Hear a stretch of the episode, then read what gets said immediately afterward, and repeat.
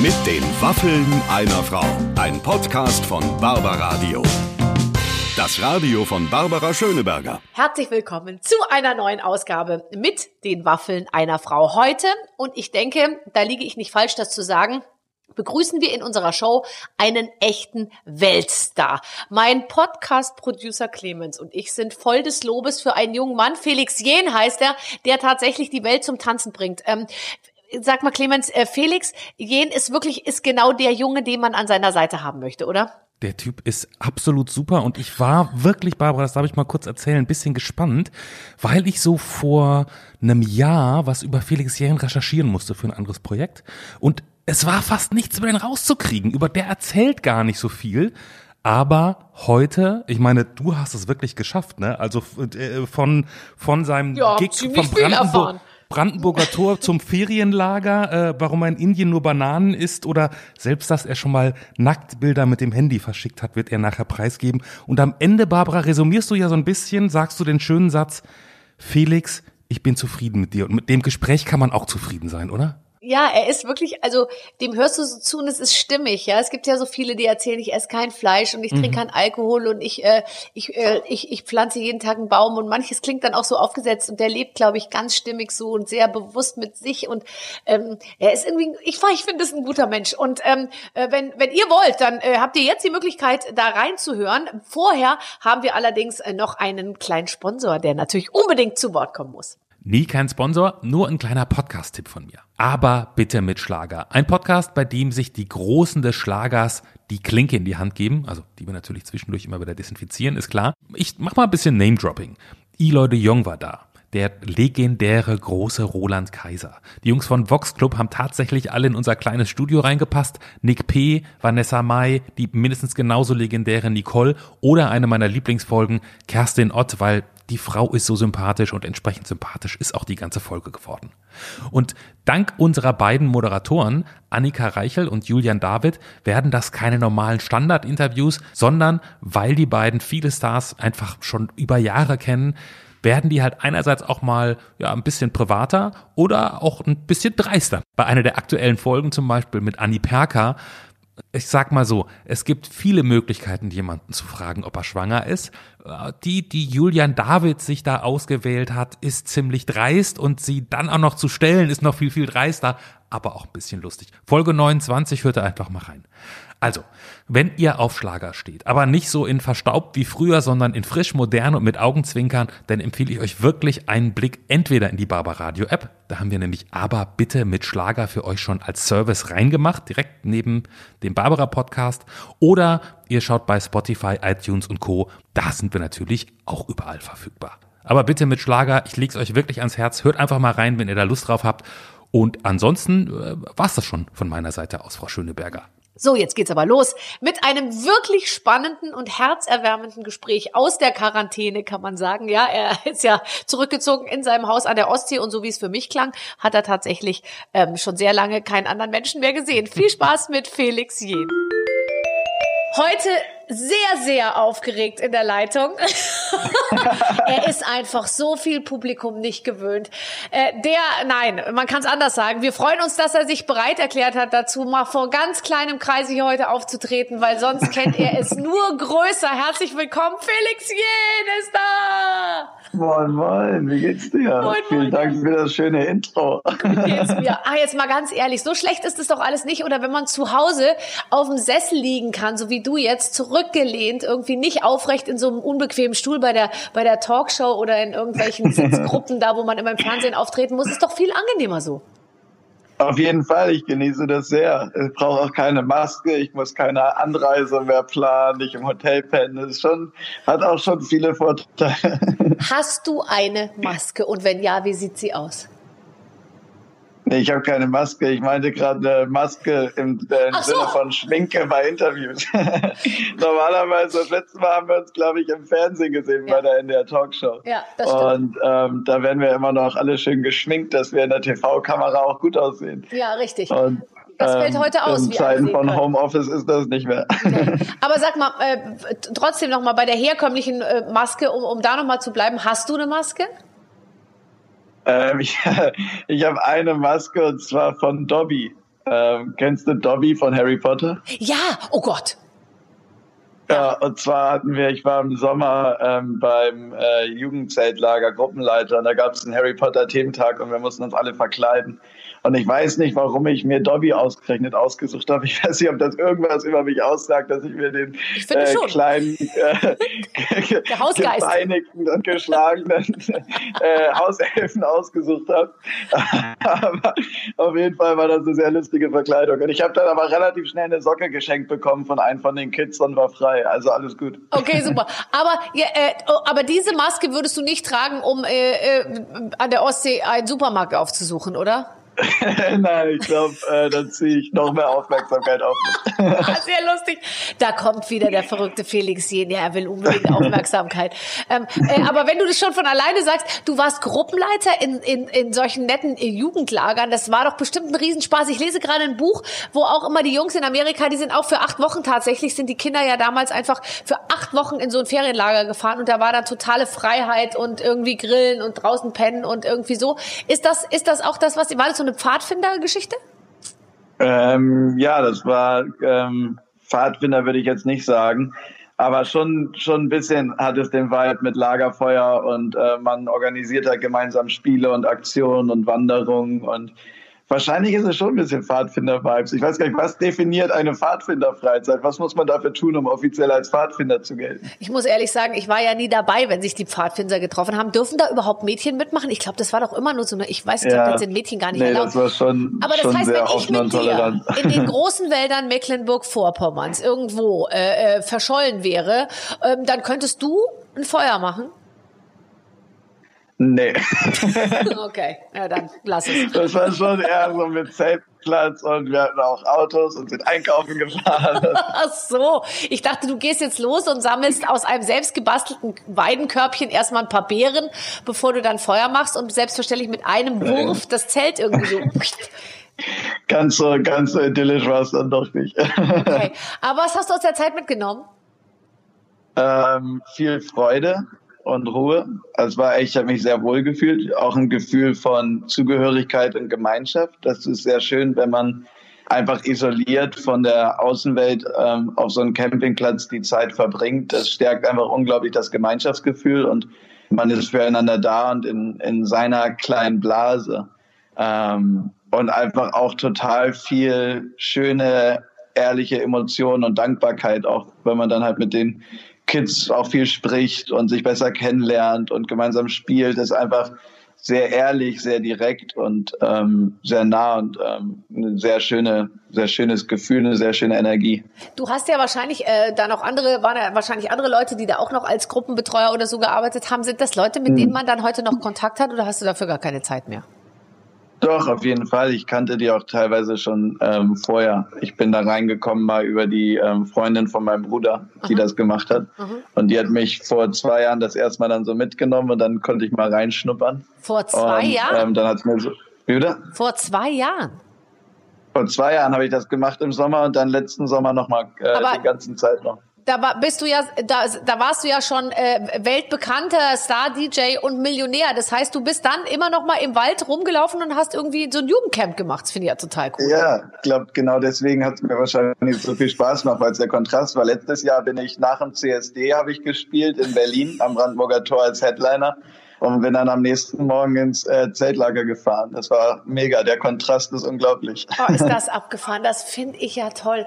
Und aber die ke- kennen dich da alle ja. Die, die Kinder kennen dich. Ja, schon. Nicht alle kannten mich sofort, ähm, aber viele kannten mich und ähm, das war aber überhaupt kein Problem. Das war dann teilweise kurze Aufregung. Es gab einen Moment, der war ein bisschen ungünstig, dass dann irgendwann eine Bravo gekauft wurde. Klar, ist ja ein Jugendzeltlager und da gibt's die Poster und so. Und ich hatte ausgerechnet eine Doppelseite zum Thema Selbstliebe in der Woche in der Bravo. Und dann war da mal die Kids, die es vorher nicht gecheckt haben, war so, Das ist Felix, unser warum sagst du nicht, dass du berühmt bist?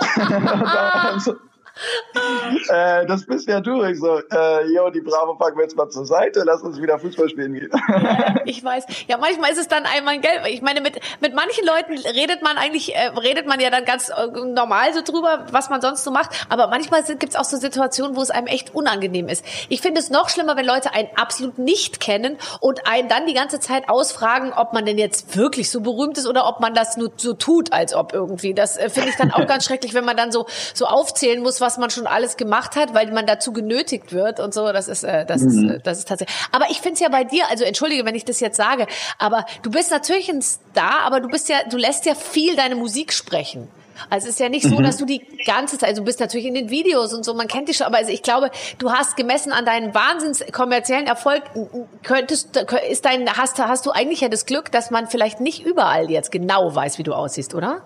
Oder ja, auf jeden Fall. Das ist auf jeden Fall ein riesengroßer Vorteil, dadurch, dass ich einfach nicht so viel im Fernsehen bin. Also ich mache schon ab und zu Talkshows und Fernsehauftritte und Interviews, aber eigentlich auch immer nur, wenn ich wirklich was zu erzählen habe und wenn es auch ein, irgendwie einen Zweck erfüllt und ich sage, okay, jetzt lohnt sich der zusätzliche Gesichtsbekanntheitsgrad wirklich, um die Message rauszukriegen.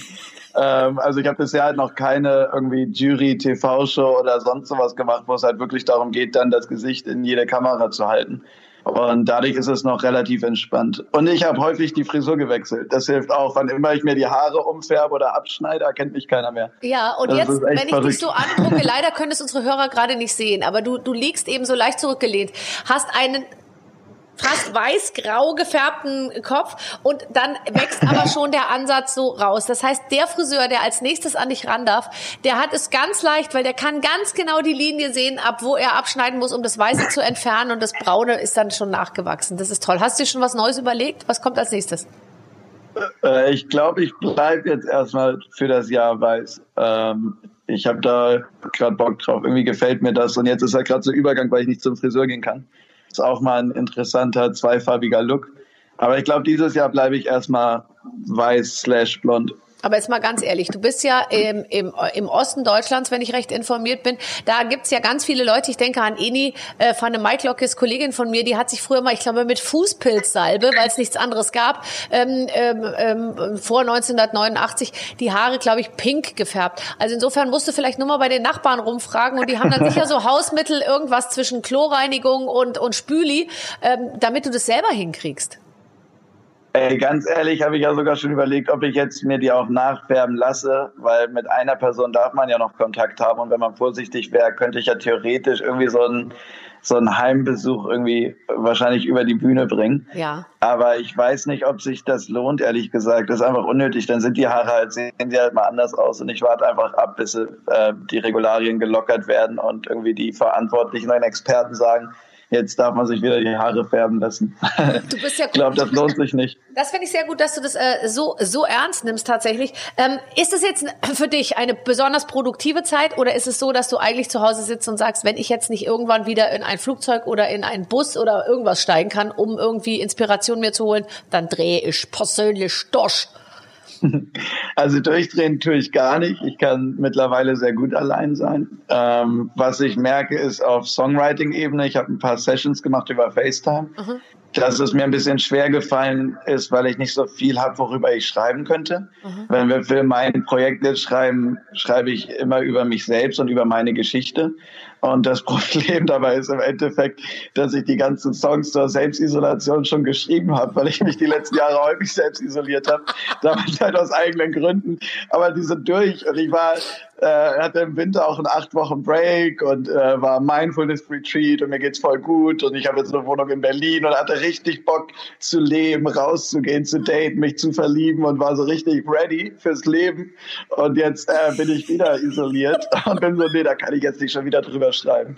Ja, vor allem, du hast ja gerade einen Song draußen mit Sicko, äh, wo es eigentlich ist, glaube ich, am 13. März oder so erschienen, wo es im Prinzip genau um dieses Thema geht, Einsamkeit äh, nach dem Auftritt und äh, irgendwie so. Also das heißt tatsächlich, du hast es schon verwurstet.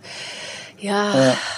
schreib doch über irgendwie was, äh, ja, Selbstliebe hast du auch schon. Ja, das, das Thema ist alles durch. Das, das Album steht, die Songs sind geschrieben.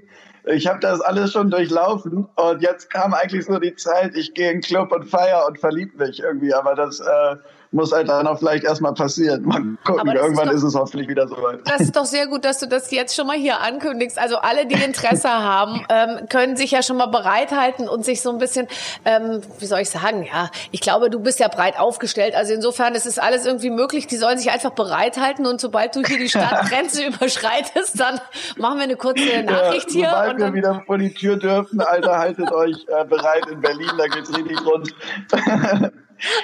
ich glaube eh, dass das krass wird. Äh, stell dir mal vor, wenn es ähm, endlich wieder losgeht, wie viel Bock die Leute haben werden, einfach wieder zu leben und zu feiern, oder? Ich, also ich hoffe das ganz ähm, sehr zumindest, dass die Leute dann nicht ängstlich und misstrauisch bleiben, sondern wir auch relativ schnell wieder ja. einfach in ein fröhliches Beisammensein ähm, über, übertreten können. Und dann ist, glaube ich, so doppelt cool, weil alle sind jetzt ja auch in, in Zug, was einfach Kontakt angeht, was Nähe angeht. Allein schon Menschen zu sehen, sich inspirieren zu lassen, sich in den Arm zu nehmen, das sind ja unglaubliche Energien, die wir gerade einfach sehr limitiert haben. Und ich glaube, das wird total cool und euphorisch, wenn es dann wieder losgehen kann. Ich hoffe, dass wir nicht das, dieses seltsame Ritual des sich so entfernt Begrüßens irgendwie beibehalten. Ich finde, dass ähm, da fehlt einem wie so der Startschuss fürs, fürs Gespräch, oder? Ich finde so dieses Hi, mhm. hu, und dann man steht so, so entfernt und hu, macht irgendwie sowas. und dann denkt man immer, geht's jetzt schon los? Oder also man weiß immer gar nicht, ja. ich, ich brauche immer auch, ich will auch immer erstmal so umarmen oder Hallo sagen oder selbst nur Hände schütteln, aber irgendwie ist das wie so ein Startschuss, jetzt geht's los und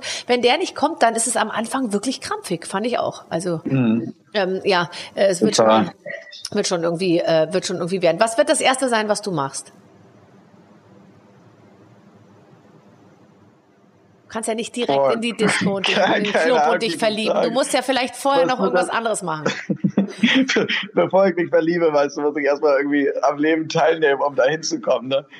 ähm, ich glaube, ich habe richtig Bock, mal wieder in einem Restaurant zu sitzen. Ja.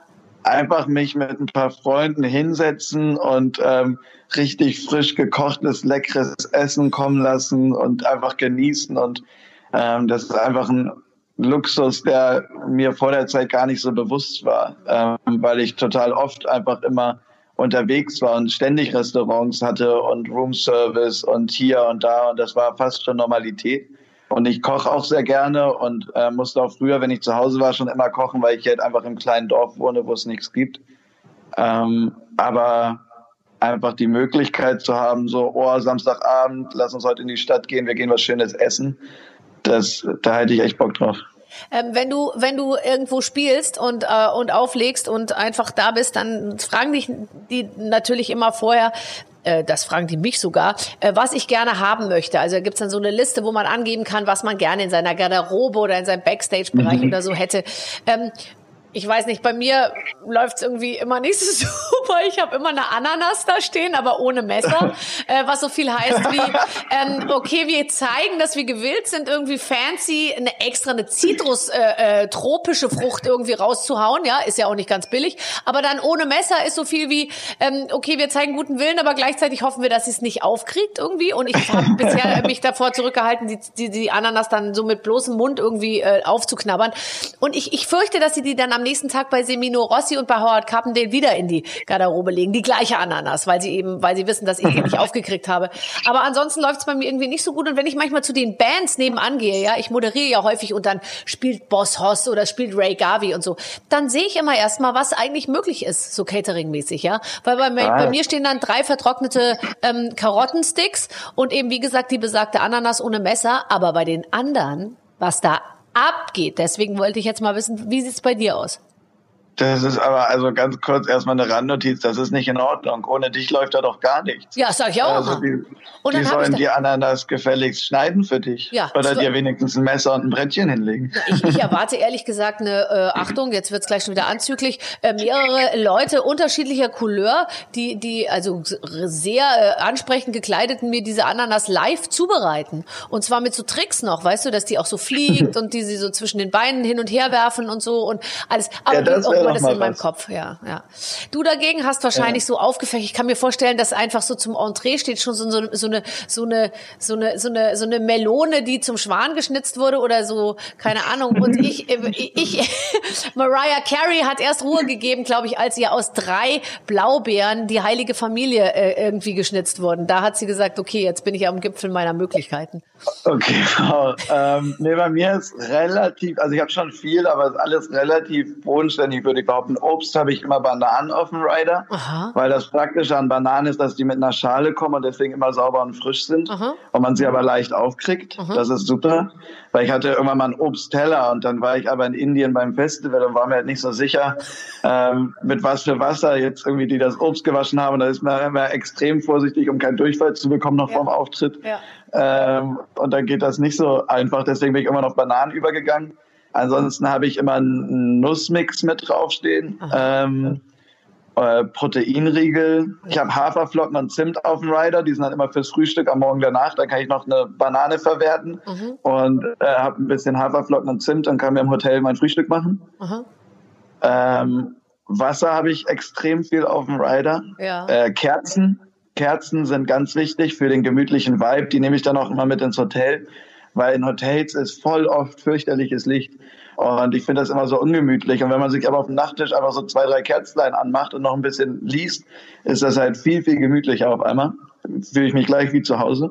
Ehrlich, das finde ich ja interessant. Also da würde ich im Leben nicht auf die Idee kommen, mir noch Kerzen auf den Nachttisch zu stellen. Wenn ich ins Hotel gehe, äh, schminke ich mich ab, gut. Und dann, das sind so 45, 50 Minuten, sag ich mal. Und dann, dann ziehe ich mich nackig aus und lege mich ins Bett und schlafe. Da käme ich jetzt nicht auf die Idee, noch eine Kerze anzuzünden. Da würde ich jedes Hotelzimmer abfackeln, weil ich einschlafen würde. Und das Ding würde fröhlich irgendwie runter sich ins Buchenholzfurnier einbrennen. Was, was, wo ich immer Angst habe, ist, dass die Rauchmelder irgendwann angehen, wenn ich so eine Kerze auspuste. Ja. Die, die qualmen ja manchmal noch so nach. Ich bin einmal direkt mit Spucke am Start und mache den doch ganz schnell aus. damit, damit, damit das Ding auch so lange qualmt und der Rauch irgendwie noch irgendeinen Rauchmelder auslöst. Das ist natürlich so ein bisschen der Struggle daran, aber sonst ist das nice.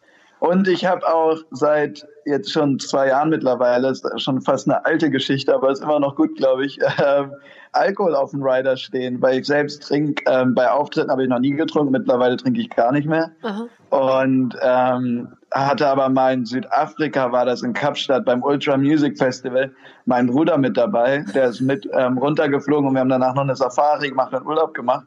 Und er kam halt zu meinem Backstage und war so, yo, Felix, kann ich ein Bier haben? Ich so, pff, ich habe Wasser. er so, ey, ganz ehrlich, es ist ja schön, dass du nicht trinkst, aber du musst doch für deinen Besuch wenigstens ein Bier am Start haben. Und dann hat er schön beim anderen Act in der Garderobe sich ein Bier stibitzt und ähm, mit mir gemeckert und dann habe ich mir seitdem habe ich Bier und Champagner und Gin und alles auf dem Rider und ja. das ist immer eine äh, wilde Party für meine Freunde und Familie. Ich finde auch, die müssen ja ruhig gestellt werden. Bei mir ist es auch so, dass ich dann schon sehe, wenn ich langsam sozusagen hinter dieses typische RTL-Tor gehe, wo ich dann mit Günther Jauch und Thomas Gottschalk gleich, es öffnet sich und wir gehen raus und haben 20.15 Uhr live, dann drehe ich mich manchmal nochmal so um und gucke nochmal zurück auf mein Team und die stoßen dann an mit einem Gläschen Champagner, während ich dann zur Arbeit gehe, weißt du? Das ist dann so, als wollten sie sagen, so jetzt ist die Alte weg, äh, jetzt können wir es ordentlich krachen lassen. Und dann brauchst du aber auch nicht denken, dass nochmal einer zurückkommt, um mir die Nase zu pudern in den nächsten vier Stunden oder so. Die sind dann oben verschollen und machen ihre eigene Party tatsächlich.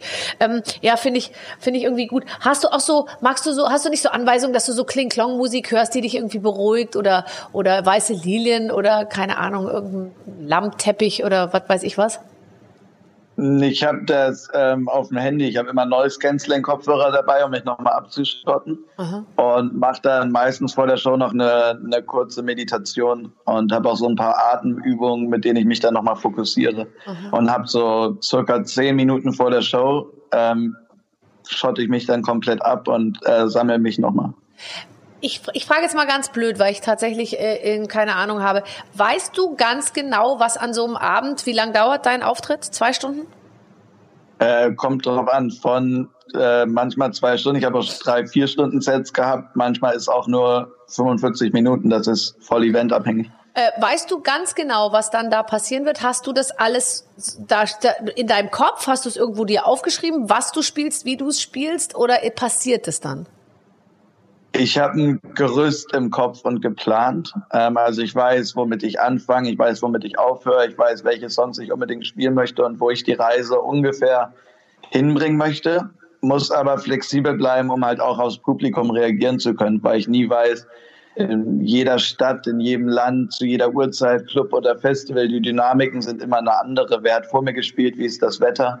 Und wenn ich da einfach nur mein Ding durchziehen würde, dann kann es halt passieren, dass ich am Publikum vorbeispiele. Und deswegen muss ich auf jeden Fall flexibel bleiben. Ähm, was ich machen muss, also alle Tracks, die grundsätzlich in meinem Trackpool sind, die muss ich vorher vorbereiten und auch an meinem Team schicken, weil ich habe zum Beispiel einen VJ immer mit dabei, der die, die Visuals hinter mir an den Leinwänden macht. Mhm. Und der muss natürlich auch sich vorbereiten und wissen, was für Content, ähm, was für Muster, was für Farben will der jetzt für die jeweiligen Tracks benutzen. Und dann haben wir eine Software, die analysiert, was bei mir auf der Bühne auf den Playern passiert und ihm das zum Front of House ähm, überträgt, wo er dann sieht, okay, jetzt hat er sich aber umentschieden und als nächstes spielt er doch äh, cool. Und eigentlich spielt er doch jetzt immer Ain't Nobody und dann muss er ganz schnell die, den, den Visual Content für cool raussuchen, weil er kann ja nicht einfach die, die, den Content vom anderen Song dann an die Wand werfen. Ja. Ähm, aber das geht schon. Durch die ganze Technik, die wir jetzt da mittlerweile haben, kriegt man das schon koordiniert. Und ich kann auf jeden Fall flexibel bleiben. Aber es gibt natürlich spannend, so die Momente, die vorgeplant sind. Ja, aber ist das ist wirklich, ich finde auch in meinem Job tatsächlich, die ich ja auch auf einer Bühne stehe und Leute unterhalte. Und das kannst du eben nicht am Reißbrett drei Tage vorher zu Hause am Schreibtisch dir alles überlegen und dann danach Schema F irgendwie abfeuern. Es ist echt genau wie du sagst. Wo sind wir? Sind da mehr Männer oder Frauen? Wie alt sind die? Gehen die da gerne hin? Ist das eine, was ist das für eine Veranstaltung? Ist die einmal im Jahr? Freuen die sich da drauf oder müssen die dahin? Das sind ja alles so Aspekte, die man irgendwie einarbeiten muss und da musst du wirklich drauf ja. eingehen. Das finde ich immer das Spannende zu sehen. Gehen die mit? Wollen die das oder mehr das oder so? Und dann muss man drauf reagieren und das finde ich ist eigentlich so der, für mich der spannendste Punkt in meiner Moderationsarbeit. Und so ist es ja dann bei dir offensichtlich mhm. genauso. Auf jeden Fall, ja. Also, man sagt, die, die Crowd lesen, ja. sagt man unter DJs. Gibt's das auch mal, dass, das halt dass du die Crowd äh, total falsch liest oder dir es völlig anders vorgestellt hast und das, was mal nicht funktioniert? Oder ist das in deinem, ab deinem Niveau passiert sowas einfach nicht mehr? Doch, auf jeden Fall. Ich hatte das vor zwei Sommern, 2018 war es, glaube ich, auf Mykonos, habe ich im Cavo Paradiso, heißt es, glaube ich, so ein legendärer Club auf Mykonos, ähm, aufgelegt und hatte so meine Show mir überlegt und meinen Sound und meine Songs und habe dann festgestellt, dass einfach im Club der Altersdurchschnitt mal locker zehn Jahre älter war als sonst und halt einfach total viele in diesem Club waren, die halt da seit 10, 20 Jahren hingehen und das ist so legendär mit Open Air und dann kann man da die Sonnenaufgänge gucken am Meer und das war halt viel, was auch einfach unabhängig vom DJ für die Location und für den Laden da war und die halt ein viel einen hausigeren Sound gewohnt waren. Und ich war halt so, okay, da habe ich jetzt ungefähr fünf Lieder, die passen. Und was mache ich dann? Oh und dann habe ich halt echt so über meine vier Decks, ich war die ganze Zeit nur beschäftigt, durch alte Playlisten zu scrollen. Wo finde ich noch ein Lied, was passen könnte? Da hatte ich auf jeden Fall einen richtig stressigen Abend. Vielleicht irgendwas und, von der Jackson Family. und, und normalerweise ähm, bin ich halt schon auch viel am Performen und am Interagieren mit dem Publikum und so weiter und habe dann meine Momente, wo ich auch mal irgendwie kurz durchatmen kann. Ähm, und da war ich aber echt den ganzen Abend Kopf runter und okay, was, was spiele ich als nächstes? Was mache ich jetzt? Mhm. Ähm, da war ich überhaupt nicht drauf vorbereitet, aber hat dann auch irgendwie geklappt. Ja, ja, klar. Du und heute, mein Gott, ach, ach Mykonos, im Club auf Mykonos und dann die Sonne aufgehen sehen. Ehrlich gesagt, Felix, ich würde jetzt mit dir mitkommen, wenn du jetzt da hinfahren würdest. Da hätte ich jetzt Lust drauf. Stell ja, mir wahnsinnig schön cool. vor. Der coolste Ort, wo du je gespielt hast? Oh, Superlative sind immer schwierig. Vom Brandenburger Tor war natürlich gigantisch, gerade auch am CSD. Ich habe da schon mal gespielt am Tag der deutschen Einheit, aber CSD war für mich natürlich ein Highlight. Ähm, Mexiko in ähm, Monterrey habe ich beim Festival gespielt äh, vor irgendwie so 50.000 Menschen. Im Hintergrund waren die Berge und blauer Himmel und am Abend waren noch irgendwie 50 Cent und J Balvin als Headliner da und ähm, das war ein unglaubliches Erlebnis. Äh, Australien war cool, in Sydney im Pascha, ein sehr cooler Club.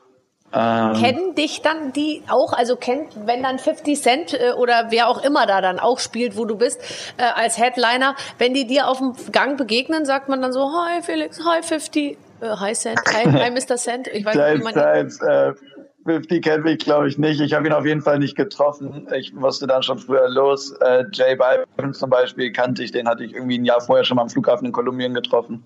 Und das kommt immer ein bisschen drauf an. Manchmal kennt man sich, manchmal nicht, aber sonst lernt man sich halt kennen. Das ist ja immer ganz gesellig in Backstages bei Festivals. Toll. Ach, das klingt alles super. Felix, hast du Lust auf ein Spiel? Ja, na klar. Okay, also wir? spielen ein Spiel, ähm, äh, von dem ich selbst nicht weiß, wie es geht. Die Redaktion hat was vorbereitet. Ich lese vor. Hallo Felix, hallo Barbara. Es ist wieder Zeit für ein Spiel, bei dem wir euch beide etwas besser kennenlernen. Ihr spielt nämlich Ich habe noch nie. Das Spiel funktioniert so. Barbara liest Sätze vor, die immer mit den Worten Ich habe noch nie beginnen. Zum Beispiel, ich habe noch nie einen Friseurbesuch bereut. Wir sind gespannt, was dabei rauskommen wird. Okay. Ich war noch nie. Und wir erzählen dann, ob das stimmt ob das oder stimmt. erzählen eine Geschichte dazu oder sagen einfach nur ja, nein oder. So, je nach, je nach Frage würde ich sagen. je nachdem, wie wir Bock haben, okay. wir starten. Ich war noch nie in eine Schlägerei involviert. Ähm.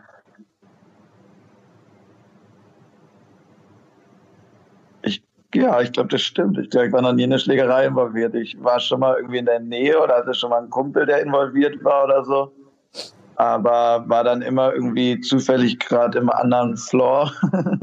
ähm, ja, ich habe noch nie auf die Fresse bekommen, auf Deutsch gesagt, so richtig. Ehrlich, Ganz finde, gut eigentlich. Ja, und ich finde also ich weiß nicht, vielleicht äh, bin ich da als Mädchen auch ein bisschen anders eingestellt, aber ich finde, darauf kann man auch sehr gut verzichten. Ich erinnere mich, dass ich hatte mal so einen Freund und der sah überall Gefahr. Also weißt du, der war so, wir gingen irgendwo hin und dann hat er immer gesagt, der Typ da hinten, der guckt die ganze Zeit hierher, ich gehe jetzt und hau dem auf die Fresse. Und immer so, nein, bitte oh nein. nicht. Und so, weißt du, ich war immer so, bitte, bitte, vielleicht guckt ihr auch gar nicht wirklich. Doch, der guckt dich die ganze Zeit an. Ich so, ja, lass ihn ja, doch gucken, okay. ist doch nett. Und so. Ähm, und es ist, äh, da habe ich irgendwie gemerkt und dass man auch schnell mal nah in solchen Situationen irgendwie war war. Und ich finde, wenn man das mal erlebt, man guckt sich ja im, im Fernsehen die härtesten Sachen an und es berührt einen oft gar nicht. Und ich finde, so eine reale Schlägerei ist was ganz fürchterliches. Fürchterlich. Ja, voll, unglaublich fürchterlich. Ich bin auch, ich kann mir das überhaupt gar nicht vorstellen. Ich, ähm, keine Ahnung, ich kann ja keiner Fliege was für Leide tun. Ich kann, ich kann mir nicht vorstellen, mich zu prügeln. nee, das wird, das wird dir nicht passieren. So, du bist sicher auf deinem Sofa auf jeden Fall. Ähm, ich habe noch nie Dating-Apps besucht und benutzt. Doch, habe ich schon. Hat aber nicht so gut funktioniert bei mir auf jeden Fall. Bei dir? ich habe noch nie eine Dating-App be be benutzt. Wirklich? Ich muss jetzt auch ehrlich sagen, ich wüsste jetzt auch nicht genau, wie das funktionieren soll, wenn man prominent ist. Ja, ich gehe doch nicht als Prominenter mit meinem Foto da rein und sage, ich brauch's mal wieder. Also ja, ich habe mal, ich habe es mal probiert und dann war es auch tatsächlich so, oh, ich fand dich aber mit blonden Haaren hübscher. Und da war ich ja. so, fuck, okay, du schon mal nicht. Nein, das funktioniert nicht. Es gibt ja äh, Raya, heißt die, glaube ich, eine App, die angeblich so für Promis ist, die ein bisschen exklusiver ist, wo man eingeladen werden muss. Aber da wurde, glaube ich, mittlerweile auch schon jeder Zweite eingeladen. Also ist auch nicht so exklusiv. Oh, das ist ja interessant. Aber wie heißt das? Äh, Raya. Ah, da, ich, ich frage für eine Freundin. ich, hab, ich frage für keinen Pflaume. Ich habe überlegt, mich mal einladen zu lassen, aber dann dachte ich so, als ich gehört habe, wer da schon alles hat, dachte ich, na, so exklusiv ist die App wohl doch nicht. Das ist ja toll. Stell dir mal vor, du gehst da rein und dann sind da nur Kerner, Kai Pflaume, Birgit Strohwange, ähm, irgendwie äh, ja, das ist, das ist Mark Forster ganz heimlich. Ja.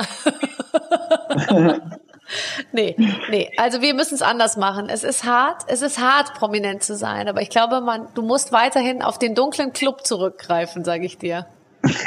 ja. Er ist aber auch nicht hart. Es hat Vor- und Nachteile. Aber klar, sicherlich einer der Nachteile. Ja. Ich habe noch nie zwei Nächte hintereinander durchgemacht. Das ist hart. Nee, das habe ich noch nicht. Ich brauche viel zu viel Schlaf dafür. Eine Nacht schon häufiger, aber die zweite würde ich nicht packen. Ich nehme halt auch keine Drogen, ja. deswegen ist das ein bisschen schwierig. Äh, würde ich auch sagen, ohne Drogen wahrscheinlich nicht möglich und macht dann auch gar keinen Spaß. Also ich wüsste auch nicht, was einen dann noch kicken soll irgendwie. Man ist ja schon am Nachmittag nach der ersten durchzechten Nacht so fertig, dass man diese, ich finde diese Mischung aus äh, äh aus äh, aus aus völliger Schwäche, Durchfall, Magendings und ich weiß nicht irgendwas ist ist nun wirklich, also äh, ich kenne Was du alles kriegst bei Schlafentzug, das ist ja unglaublich. ich habe noch nie ein Nacktbild verschickt. Ähm, doch, habe ich auch schon. Aber wäre ich mittlerweile auch ganz vorsichtig mit, ähm, weil, keine Ahnung, wenn das halt dann liegt, ist schon echt doof. Ja, wenn es liegt, dann liegt's halt auch. Aber ich meine, wenn man, jetzt mal ehrlich, wenn kein Gesicht drauf ist, ist es doch eine sichere Sache, oder? So wie du da unten aussiehst, so sehen ja, doch Millionen schon. andere das auch aus. Das auf jeden Fall. Ja. Doch, ich überlege gerade, aber ja, doch, ist schon ziemlich sicher. Wenn du dann natürlich deinen Namen drauf tätowiert hast oder irgendwelche anderen verräterischen äh, äh, Sachen implantiert, dann ist es natürlich vielleicht ein bisschen ja. schwierig. Aber auch dann, nur der Kenner weiß es ja dann. Ja, voll. Ja, okay. Voll. Aber ja, du hast recht, das Gesicht darf halt nicht mit drauf sein. Nein. Müssen wir, müssen wir auch nochmal anderen Prominenten sagen, die irgendwie, die das noch nicht so ganz verstanden haben, habe ich das Gefühl. Oh, so, ähm, ich habe noch nie Karaoke gesungen. Boah, doch, habe ich bestimmt schon. Ich überlege gerade, ähm, ist jetzt nicht so mein Go-To-Hobby, aber irgendwie mal früher im Skiurlaub oder so, bestimmt. Lustig eigentlich. Ich habe noch nie einen Liebesbrief geschrieben. Das wäre ja traurig, doch, habe ich auch schon. Ja, oder? Ich finde Liebesbriefe super. Ich habe letztens wieder ganz viele gefunden im Keller und es ist echt Geil. toll, weil man immer so dachte, mit 17 oder so, so konnte man noch gar nicht so gut Deutsch. Aber äh, ist doch erstaunlich, was man irgendwie so, wenn man ganz jung ist, irgendwie schon so zustande bringt, finde ich. Eigentlich ehrlich gesagt fast mehr als heute. Heute würde ich mich viele Sachen gar nicht mehr so trauen. Ja, stimmt, einfach ein bisschen äh, unverkopfter, ne? aber frei rausgesprochen ja. und geschrieben. Ja. Habt ihr die dann in der Schule früher auch immer so durch die Bank reingegeben? Durch War das Bank? bei dir so ein Ding? Ja, wobei ich muss ganz ehrlich sagen, so richtig in der Schule habe ich, ich hatte ja eine sehr dicke rosane Brille und an mir wurden Liebesbriefe, also ich, ich kriegte die in die Hand, aber auch nur, um sie an andere weiterzugeben. Also der oh blieb nein. selten bei mir, der Brief, ehrlich gesagt. Also es war schon ziemlich hart, weil bei mir ging echt nichts. Irgendwann dann schon, aber in so einem gewissen Alter, als es so anfing, war ich wirklich so die letzte Ausfahrt, wenn nichts mehr ging und alle anderen, äh, äh, also wirklich alle, die mit Korthosen, die schwer übergewichtigen und so, die kriegten alle noch einen, bevor ich dran kam, ehrlich gesagt. Ich fand Brille war damals echt ein Makel. Ich hatte ja schon mit drei eine Brille und dann auch so eine dicke, also gut, klingt jetzt irgendwie schlimmer, aber ich habe so empfunden, Brillenträger, da warst du früher, ist ja heute überhaupt nicht mehr so, Gott sei Dank. Aber ich war wirklich so, nee, wenn nichts mehr ging, dann... habe ich auch. Ja, Aber wenn wir uns zusammentun, du. So, äh, ich habe mich noch nie gegoogelt. Ach. Ständig. Ah. Du nicht? Natürlich, ständig google ich mich, natürlich. Erstens muss ich wissen, wie es ja. um meine Ehe steht, weil das wissen die bei Google immer besser als ich. Und da ist es sehr, sehr schwierig, habe ich wieder gelesen. Sehr, sehr schwierig, weil ich entweder sehr viel zu Hause bin und mein Mann von mir genervt ist oder sehr wenig zu Hause bin und mein Mann von mir genervt ist. Oh Mann, der hat es aber recht nicht leicht. was ist das Lustigste, was du über dich je gelesen hast im, im, äh, äh im Internet? Ähm Boah, das Lustigste. Oder Absurdeste? Fällt dir irgendwas ein? Nicht so richtig absurd, was ähm, letzten Sommer war ich bei deinem Kollegen Markus zu Besuch in der Talkshow. Mhm. Und dann waren halt, haben halt alle so zitiert, Star DJ von Markus Lanz genervt. Und ich war so, hey, ich war überhaupt nicht genervt. Wir haben uns super verstanden. Wir haben danach in der Garderobe noch gequatscht und, und gechillt. Ich so, was, weiß nicht, warum meinen immer die Leute zu wissen, wie ich mich gefühlt habe. da bin ich halt manchmal so, nein, ich war nicht genervt. Mm, mm. Aber es wird dann einfach erstmal so als Fakt dahingestellt. ich muss jetzt nur eine Geschichte erzählen, das war so lustig, als du bei mir in der Talkshow warst, waren gleichzeitig zu dir noch, ich glaube, Senta Berger und, ähm, ja. und äh, äh, He He ähm, Heike, äh, nee, wie heißt Elke. Äh, Elke? Äh, Elke, Elke Heidenreich da. So. Ja. Und ähm, und du und und du halt und die haben dann, das war so lustig. Du hast dann beschrieben, was du machst und dann wurden so mhm. Bilder gezeigt, 50.000 Leute tanzen zu deinen so Songs und und die beiden, die haben dann so lustig halt wie zwei so ja, 75-jährige Damen. Also bei uns früher, da tanzte man noch als Paar zusammen und so. Ja, voll. Ja, es war echt ein, äh, ein weirder Talk mit dem, weil die waren dann halt auch so, ja, klingt ja nicht alles gleich? Und ich so, naja, es liest sich doch auch nicht jedes Buch gleich. Natürlich klingt das nicht alles gleich. So, habt ihr euch je schon mal mit Dancemusik beschäftigt?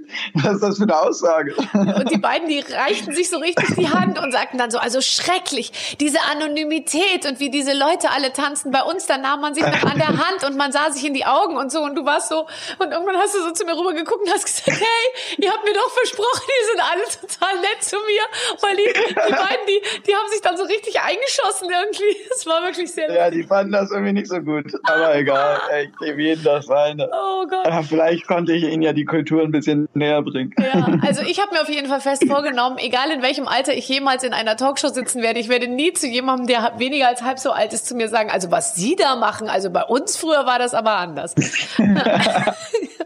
ähm, ich habe noch, äh, noch nie ähm, betrunken einen Auftritt gemacht. Doch, habe ich mal mit äh, 16 und danach entschieden, dass ich das nicht mehr tun werde. ähm, war es so, dass du kurz dir Sorgen gemacht hast, dass du die, äh, die, dass du nicht mehr die richtigen Sachen findest? Nee, ich habe äh, ein, zwei Mal Pause gedrückt statt Play. und mich, hat, mich hat am nächsten Morgen freundlich ein Kumpel darauf hingewiesen, dass ich, wenn ich mitsinge, das Mikrofon doch lieber auslassen sollte. Wie viele Leute haben damals zugehört? War so 500 oder so. Es war so eine Abi-Party. Ähm, ich hatte das Gefühl, dass sie alle Spaß hatten. Die hatten natürlich auch alle einen ähnlichen Pegel. Aber ähm, ja, es war nicht so der beste Auftritt meiner Karriere. ich habe noch nie was aus einem Hotel mitgehen lassen. Ja, doch, regelmäßig Seifen und Schlappen. Die Badelatschen kommen oft mit. Ich habe eine ganze Sammlung zu Hause. Schlappen, äh, äh Schlappen damit. Was machst du damit? Ich habe zu Hause eine ganze Schublade damit voll und alle, die mich besuchen kommen, freuen sich immer über Hausschuhe. Aber zwingst du Leute dazu, in Frottischlappen durch dein Haus zu laufen? Ich zwing die nicht, die betteln mich an. Die flehen mich an und sagen, Felix, hast du noch ein paar Frottischlappen? Was für perverse Leute du kennst. Ich weiß nur, ich war mal bei einer Party eingeladen und da habe ich einen ganz tollen Typen getroffen und ich hatte so ganz tolle Stiefel an und einen Rock und ich wollte wirklich, ich dachte also, wenn nichts geht auf der Welt, aber diese Stiefel werden ihn sozusagen auf meine Seite bringen, diesen Mann, ja. Und dann kam man da an und dann war das so eine Wohnung und dann haben die so gesagt, wir haben hier oben super weichen Parkettboden, könnt ihr euch bitte Hausschuhe aussuchen?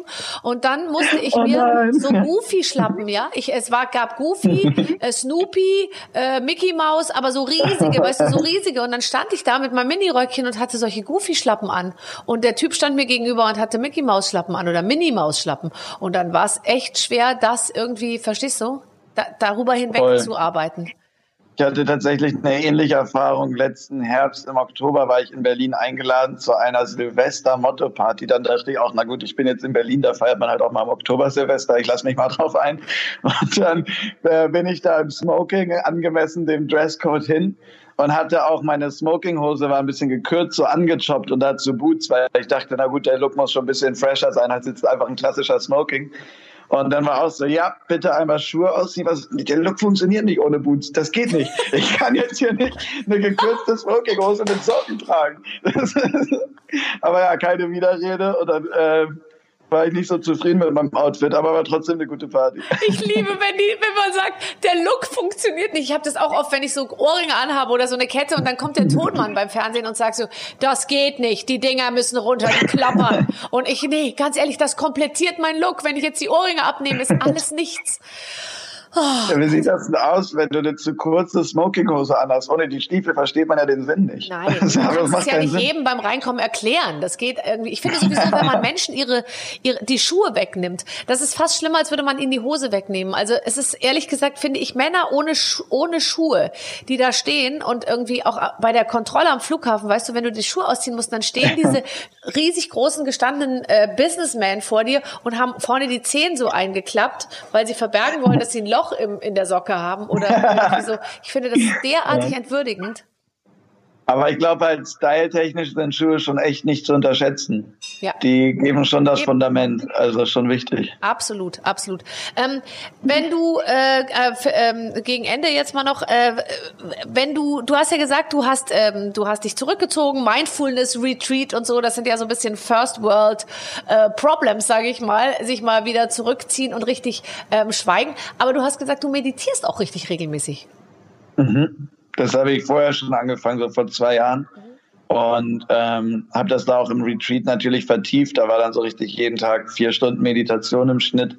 Und mittlerweile habe ich das geschafft, in meinen Alltag zu etablieren und mache jeden Morgen 20 Minuten Sitzmeditation und abends vorm Schlafen gehen nochmal eine Gehmeditation. Und das hilft mir einfach sehr, ähm, zu reflektieren im Endeffekt, mich besser kennenzulernen, aber auch einfach ruhig zu sein, im gegenwärtigen Moment anzukommen und ähm, mich nicht zu verlieren, halt einfach mit meinen Gedanken auch wirklich hier zu sein. Und ich glaube, dass unser hektischer Alltag, gerade jetzt, wo wir nur zu Hause sitzen, das ist fast noch tückischer, dadurch, dass wir halt so unglaublich viel am Handy sind oder viele zum Beispiel, äh, zumindest. Und ich glaube, es passiert ganz schnell, dass wir mit unseren Gedanken nicht mehr da sind, wo wir uns eigentlich gerade befinden, sondern halt entweder in der Vergangenheit rumwühlen oder in der Zukunft planen und gestresst sind. Und ähm, ich war da sehr anfällig für, natürlich auch mit meinem hektischen Alltag dann. Ähm, und musste einfach Wege finden, damit klarzukommen und damit umzugehen. Und da hat mir die Meditation sehr geholfen. Und heißt das, dass du jetzt, ähm, nachdem du das alles viel bewusster machst, dann das Handy öfter weglegst oder hast du das den ganzen Tag und holst dir dann deine Absolution vor dir selber sozusagen abends mit der Gehmeditation nochmal? nee, ich, ich äh, lege das ziemlich viel weg, was ich vor allem mache, was sehr wichtig für mich ist, ist, dass ich abends den Flugmodus anmache. Ah. Ein paar Stunden bevor ich ins Bett gehe und dann das Handy auch meistens wirklich einfach im Studio lasse oder so. Ich habe mittlerweile so einen analogen Wecker am Bett stehen. Ja. Ähm, und dann halt überhaupt nicht mehr am Handy bin und auch morgens erstmal die ersten zwei Stunden das Handy noch weglasse. Also erstmal aufstehe, meditiere, frühstücke, Sport mache, dusche und dann halt irgendwann so, okay, jetzt bin ich ready, um, um loszulegen und dann geht das Handy an und dann benutze ich das bewusst. Oh. Felix, ich bin sehr zufrieden mit dir. das ist schön, danke. Habe ich eine gute Note bekommen. Das ist geil. Du kriegst von mir eine Eins Viel Bestätigung kriegt man gar nicht mehr, wenn man immer nur zu Hause sitzt. Also ist ja schon, schon gut. Das ist, glaube ich, so ein Künstlerding, ist einfach Bestätigungsentzug. Ne? Weil wir sonst immer auf den Bühnen stehen und alle jubeln einen an. Das ist halt schön. Das ist schon toll, wenn einen so viele Menschen gut finden. Und jetzt, wenn du mal zu Hause hockst, musst du dir das selbst geben manchmal. Ja. Also äh, vielen Dank an dieser Stelle für dieses tolle Kompliment. Also ich, ich kann dir nur wirklich äh, das Beste mitgeben. Und gleichzeitig als Bewohnerin Berlins äh, bin ich ja auch Teil der Posse, die sich jetzt schon wieder darauf freuen, wenn du bald in die große, große Stadt ja. zurückkehrst. Es wird jetzt, passieren. Wo die Presse schreibt, dass du Probleme mit deinem Mann hast. Ja, klar. Also ich werde auf jeden Fall an der Stadtgrenze stehen. Ich erwarte dich aus Richtung Ostsee. Das heißt, ich stehe da, wo der Berliner Bär steht, kurz vor der Schulzendorfer Straße und werde versuchen, mich mit meinem Körper dir in den Weg zu werfen. Und das ist erst die erste von vielen Etappen, die du dann noch äh, zurückzulegen hast auf deinem Weg in deinen ersten Club wieder zurück. Ähm, Felix, du bist super. Ich freue mich. Äh, ich, äh, wir alle lieben deine Musik. Äh, ich spiele sie in meinem Sender rauf und runter. Und ähm, ja, wir, ähm, wir, wir bleiben in Kontakt, würde ich sagen. Auf jeden Fall. Vielen Dank. Es hat großen Spaß gemacht. Tschüss, mir auch. Es war ganz schön mit dir. Mega. Tschüss. Bis bald in Berlin. Ciao. Ciao. So, das war Felix Jen bei den Waffeln einer Frau. Auch wenn wir keine Waffeln gegessen haben. Clemens, ähm, wir, wir, äh, wir sind satt, inhaltlich satt geworden, kann man sagen, oder? Ein wahnsinnig sympathischer ja. Mensch. Also wirklich, oder? Ja. Also muss man einfach mal so sagen. Wir sind, äh, wir sind äh, nachhaltig begeistert und äh, hören seine Musik, die ja ohnehin in den Top Ten die ganze Zeit gespielt wird, äh, noch mehr und noch lieber. Äh, für all die, die ähm, Lust haben, vielleicht noch mehr äh, interessante Gespräche zu hören, tatsächlich haben wir es geschafft, Clemens, kann man jetzt mal sagen, die Menschen manchmal ein bisschen so abzufragen, dass da Sachen rauskamen, die man vielleicht woanders noch nicht gehört hat. Genau, das ist ja auch so ein bisschen, also das, wir sind ja jetzt ein bisschen überrascht, dass es auch ohne Waffeln funktioniert, mit natürlich noch viel besser. Und ich kann immer wieder nur darauf hinweisen, geht in die Barbaradio App. Die gibt's zum einen kostenlos und da sind alle fast 80 Folgen drin. Nur da ist das komplette Archiv, äh, angefangen von Olli Schulz eben bis heute zu Felix Jähn. Und es lohnt sich gerade jetzt in den Tagen, wo ihr vielleicht ein paar Minuten mehr Zeit habt zum Hören. Ganz genau. Also mit diesen Worten verabschieden wir uns aus dieser Folge mit den Waffen einer Frau. Nächste Woche gibt's eine neue. Bis dann. Tschüss. Mit den Waffeln einer Frau. Ein Podcast von Barbaradio. Das Radio von Barbara Schöneberger. In der Barbaradio App und im Web. barbaradio.de